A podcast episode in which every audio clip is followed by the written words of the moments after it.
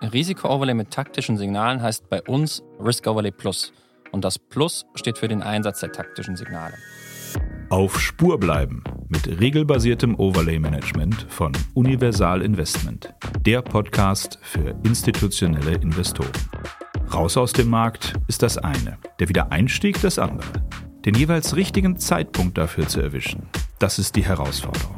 Wie also auf Spur bleiben mit der strategischen Asset Allocation?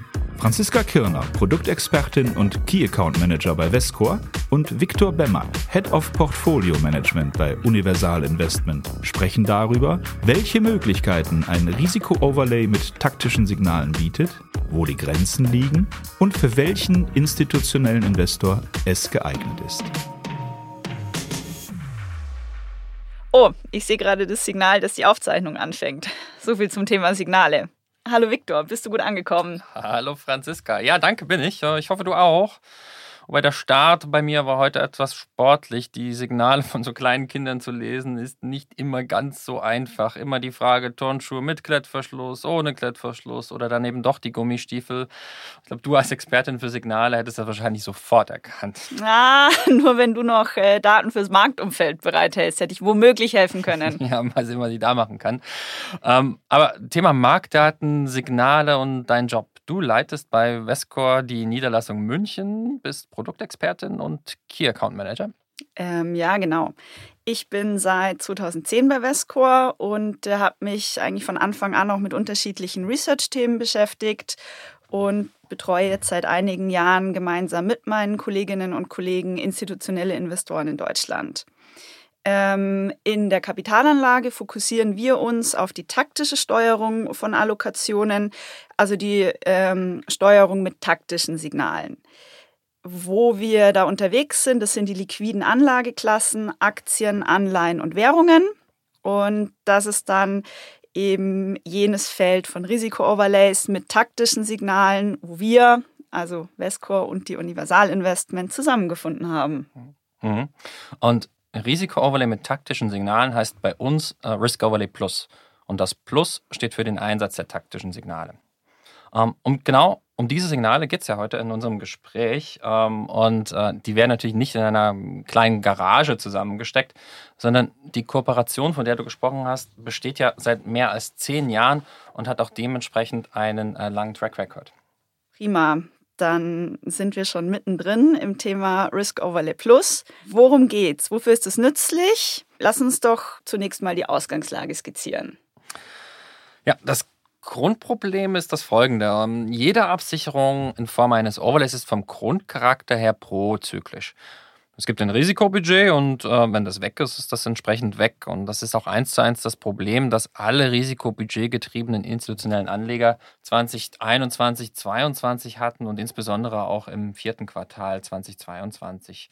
Sie sind sukzessive dann in die Sicherung gegangen und haben sich dementsprechend dann auch prozyklisch verhalten. Zum Teil ähm, haben wir dann auch äh, viele Investoren ähm, in Cashlock-Szenarien oder in Cashlock-Situationen ähm, sich wiederfinden gesehen. Und wenn du in einer solchen Situation bist, dich in einer solchen Situation wiederfindest, dann müssen eben Entscheidungen getroffen werden. Und mit diesen Entscheidungen tut man sich dann oftmals schwer. Das heißt, ideal typischerweise konstruierst du den Prozess so, dass eben genau diese diskretionären Eingriffe nicht mehr nötig sind. Okay, das heißt, dass jeder, der ein Risikobudget hat und äh, dieses mit einem Overlay auch ausgestattet hat, früher oder später vor diesen Herausforderungen stehen kann. Ja, wobei kann eine sehr, sehr vorsichtige Formulierung an dieser Stelle ist.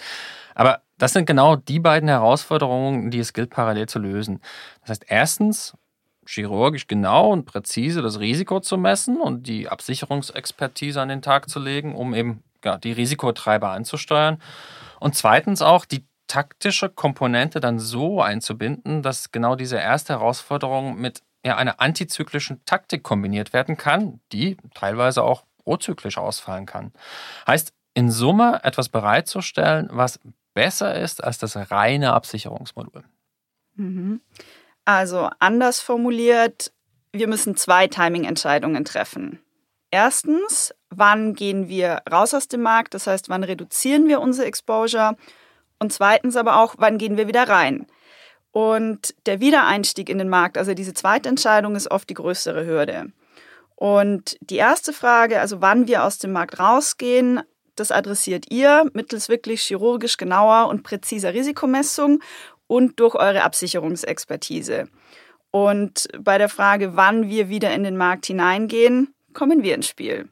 Und wir nutzen dafür die Ergebnisse unserer Modelle, ähm, um eben für diesen Wiedereinstieg den richtigen Zeitpunkt zu finden, basierend auf fundierten Daten, die übersetzt werden in Signale. Mhm. Lass uns da genauer drauf schauen. Genau, also wir schaffen einen Mehrwert durch das Nutzen von gehandelten Daten am Kapitalmarkt in Verbindung mit Prognosekraft aus unseren Modellen. Ähm, lass uns doch ein konkretes Beispiel anschauen, wie genau wir die taktischen Signale einsetzen. Mhm.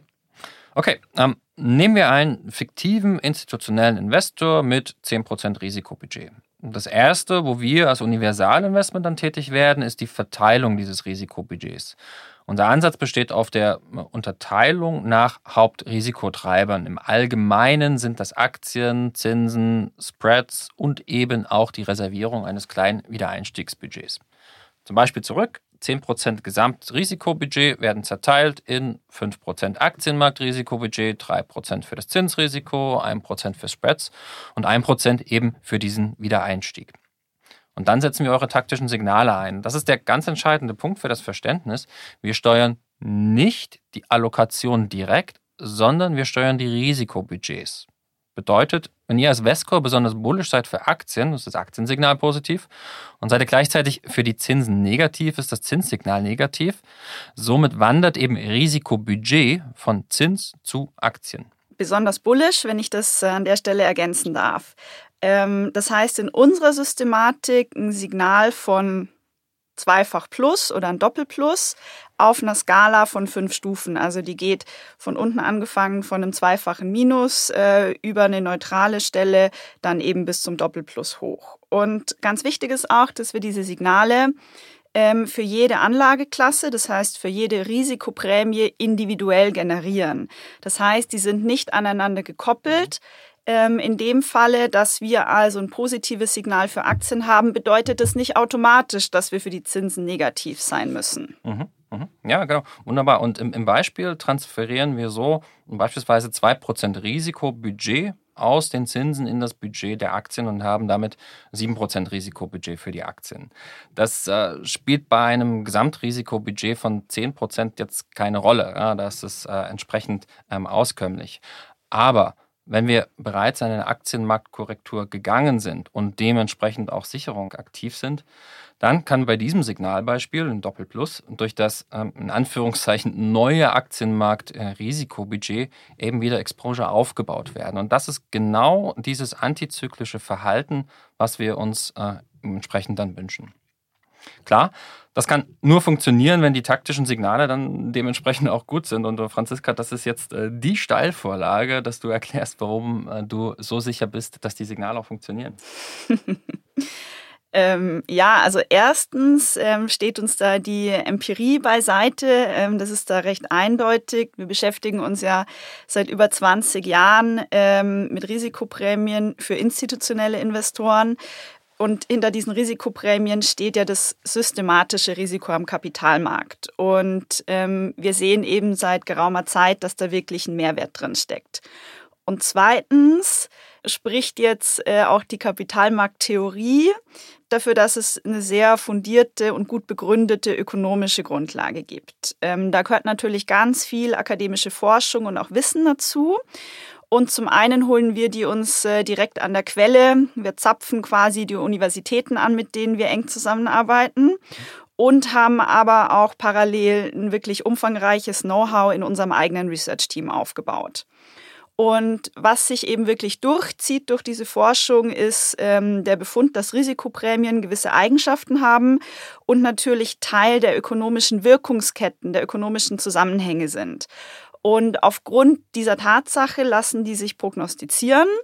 Nicht immer, nicht zu jedem Zeitpunkt, überall und äh, messerscharf präzise, aber wissenschaftlich ausgedrückt eben hinreichend genau. Und da vielleicht noch ähm, eine Ergänzung. Äh, die Daten, die wir nutzen, das sind eben gehandelte Kapitalmarktdaten. Das heißt, darauf haben bereits Investoren Anlageentscheidungen getroffen, im Gegensatz zu einfach nur News, die in den Markt kommen, die erst verarbeitet werden müssen, sondern wir greifen dann wirklich das Resultat eben dieser Kapital- oder dieser Anlageentscheidungen auf, die als Inputfaktoren in das Modell einfließen. Mhm. Also ganz konkret, wie sieht so ein Signal aus und wie kommt es zustande? Okay, also wenn wir dein Beispiel von vorhin aufgreifen und ein positives Signal für Aktien anschauen. Ähm, ist noch wichtig, dass wir das wirklich konkret für ein spezifisches Kundenportfolio auch erstellen. Das heißt, da liegt kein allgemeines Vescore oder Universalinvestment-Portfolio darunter, sondern wir sind in der Lage, wirklich genau die Risikoeigenschaften des Kundenportfolios aufzugreifen. Und äh, beispielhaft zum äh, Zeitpunkt dieser Aufnahme sind die langfristigen Konjunkturerwartungen der Treiber dieses Signals. Und man kann eben aus der Steilheit dieser Zinskurven ablesen, wenn die sehr flach sind und teils auch invers, dass Marktteilnehmer eigentlich sehr trübe und pessimistische ähm, Aussichten haben. Es müsste ökonomisch eigentlich negativ sein für Aktien, aber das Modell erkennt eben diesen Zusammenhang, der invers sein kann. Und dahinter steht die Annahme der Marktteilnehmer, dass bei schlechten Konjunkturerwartungen die Zentralbanken gar nicht mehr so viel bremsen müssten, sondern mit ihren Zinserhöhungen eigentlich bald zu einem Ende kommen könnten. Und das wiederum ist natürlich ein sehr positives Signal für Aktien. Und dieses Signal hätten wir euch dann angeliefert. Mhm. Und da sind wir genau dann in, in der Signalausprägung wie im vorherigen Beispiel, über das wir schon gesprochen haben. Das heißt, das Signal für Aktien ähm, wäre bei Doppel Plus und dementsprechend hätten wir eben für die Aktien das maximal zur Verfügung stellbare Risikobudget ähm, dann auch allokiert Beispielsweise wäre das dann aus dem Wiedereinstieg gekommen, ähm, sodass in Summe ähm, die Aktien mehr Luft äh, zum Atmen haben. Und heißt dann ganz konkret, dass wir entsprechend auch mehr nach unten aushalten, nicht so früh in die Sicherung gehen würden und dementsprechend auch wieder länger in der strategischen Asset Allocation verbleiben können. Ja, man sieht schon, die ganze Systematik hat sich erst über die Zeit entwickelt, wie auch die Kommunikation. Absolut. Kommunikation ist total wichtig. Ähm, und das Modell liefert uns eben nicht nur die Allokationssignale, sondern auch immer die ökonomische Begründung dazu. Und dass Transparenz wichtig ist, zeigt natürlich auch die Erfahrung. Ja, Performance ist natürlich ähm, essentiell. Ja? Transparenz, regelmäßiger Austausch, das sind alles Dinge, die für die Erklärbarkeit unabdingbar sind. Und das ist auch Teil unseres Rundum-Services.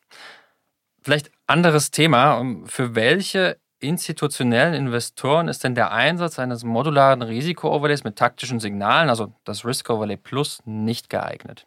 Hm. Für wen ist Risk Overlay Plus nicht geeignet?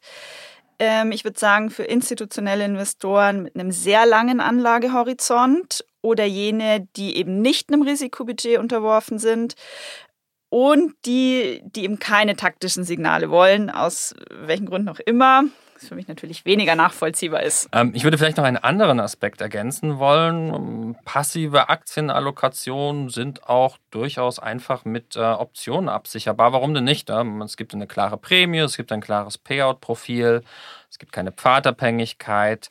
Ja, man, man sieht schon, ein Risk Overlay Plus ist jetzt für jedes Kundenbedürfnis nicht per se überlegen. Und da können wir eigentlich auch ganz strukturiert vorgehen und uns die erste Frage stellen, brauchen wir überhaupt ein Overlay-Konzept für das Portfolio, ja oder nein?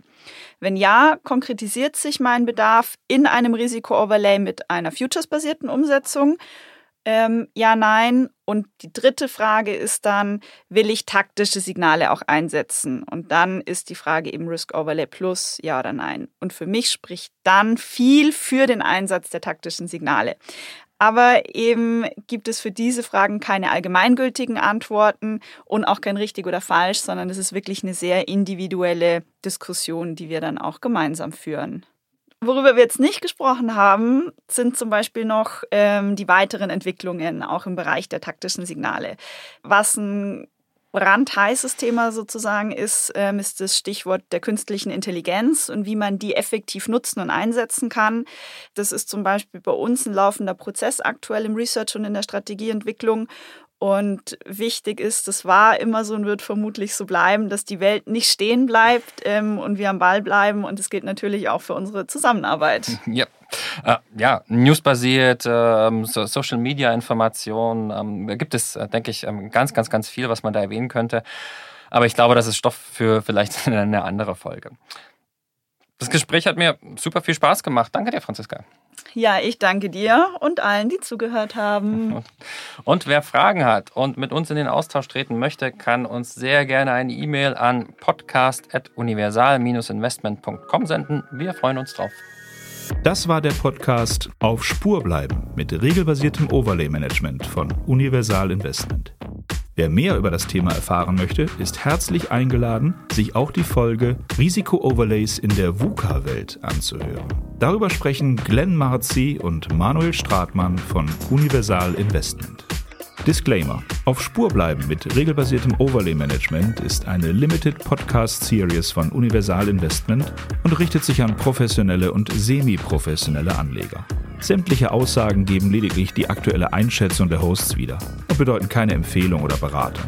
Sie stellen auch keine Aufforderung dar, bestimmte Unternehmensentscheidungen zu treffen. Angaben zu historischen Wertentwicklungen erlauben keine Rückschlüsse auf Wertentwicklungen in der Zukunft.